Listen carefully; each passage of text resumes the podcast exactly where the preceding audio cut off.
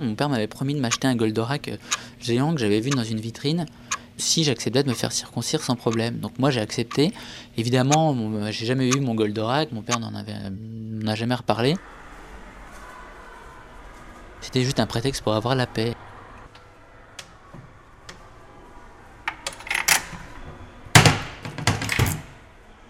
J'habitais dans un village euh, traditionnel de paysans.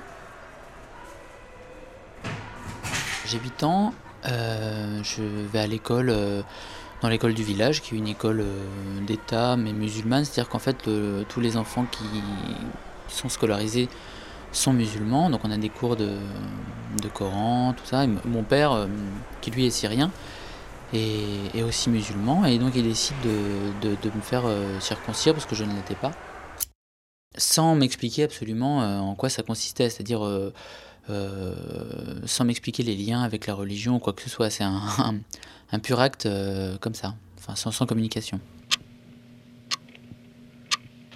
J'essaie d'en parler à mes cousins qui, eux, sont tous circoncis, qui sont euh, bien entendu des, enfants 100% euh, de là-bas, quoi, parce que moi j'ai une mère française et euh, eux ne se souviennent plus de comment ça s'est passé. J'avais assez peur parce que je sentais qu'il y avait quelque chose à faire euh, au niveau de, du, sexe, quoi, du zizi, mais, mais je, ne savais pas ce que c'était. C'est-à-dire que bon, j'avais un cousin qui m'avait expliqué, qui lui savait, s'en souvenait que on coupait donc le, bout, le, prépuce, quoi, et et je ne pouvais pas le croire, ça me semblait impossible qu'on puisse couper une partie du corps. Euh, et, comme ce cousin était euh, plus ou moins débile, je, refusais d'y croire absolument.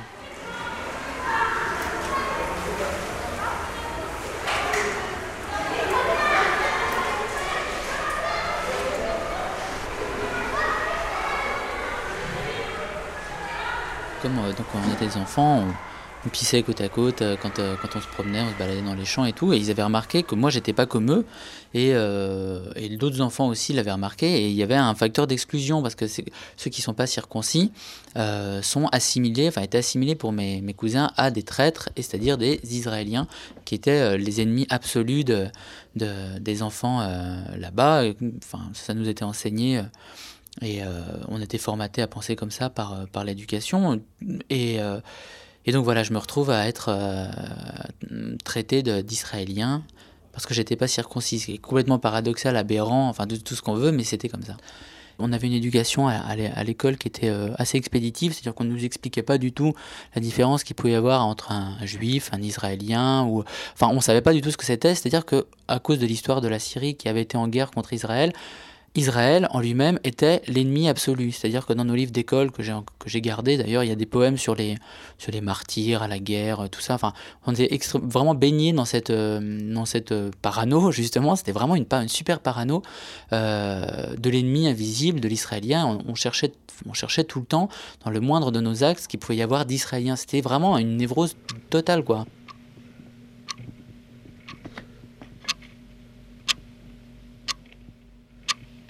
Bon, euh, mon père m'avait dit que c'était dans trois mois. Comme tous les enfants, je n'avais pas une vraie notion du temps, quoi. Le temps qui passe, je savais pas ce que c'était. Et je me dis, trois mois, c'est dans très longtemps. Finalement, le temps passe très très très vite et je me retrouve brutalement à quelques jours de, l'acte lui-même. Et là, c'est vrai que la terreur absolue réapparaît parce qu'on sent qu'on est quand même condamné à quelque chose qu'on n'a pas envie, parce que malgré une protestation, euh, peu importe, quoi, c'était la, la tradition qui, et les références qui étaient beaucoup plus fortes. Et c'est vraiment une sorte de condamnation parce que c'est un, un truc qu'on n'a pas envie de faire. On ne on sait pas pourquoi on, on, doit subir ce truc. Et on sent que c'est très important et on sent que ça a traumatisé tout le monde. Donc il y a quand même une angoisse autour de, autour de ça qui. Euh, oui, qui, qui, est, vraiment euh, générateur de, de crainte et d'angoisse. Et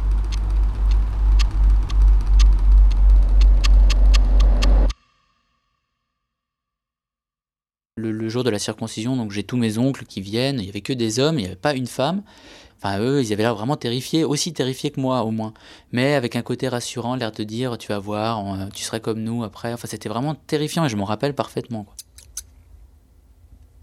Mon père a quand même fait des études euh, assez poussées. C'est un professeur, il a enseigné dans des grandes universités. Et pourtant, il se soumettait de lui-même à ces traditions extrêmement. Euh, bah oui, euh, c'est quand même hyper violent et primitif et barbare, quoi. Enfin, il y, a, avait une soumission totale à la tradition, de peur d'être rejeté par, par, par ses pères.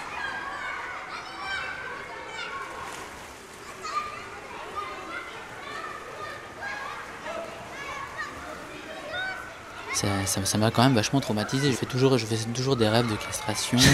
J'ai, euh, oui, je, constate sur moi plein, plein de choses quoi, qui me ramènent à, cet événement, c'est-à-dire inhibition, timidité, le fait justement de parer du côté d'avoir l'impression d'être différent des autres, se rapprocher de gens comme soi. Enfin, il y, a un côté même si je, je m'y soumets pas, quoi, mais c'est vrai que je le ressens. Vrai. Je suis obligé de lutter contre ça. Euh, pour pas me laisser envahir.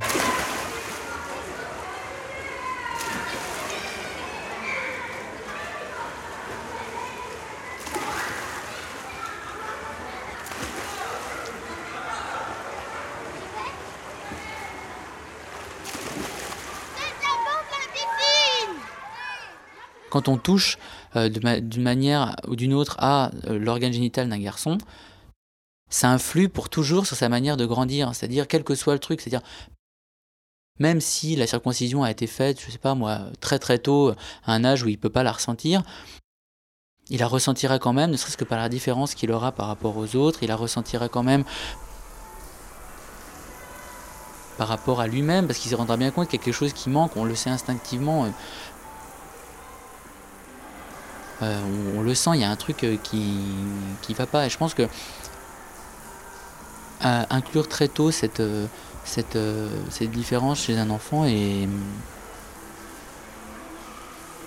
ouais générateur de, de gros complexes psychologiques. Enfin ça c'est mon avis.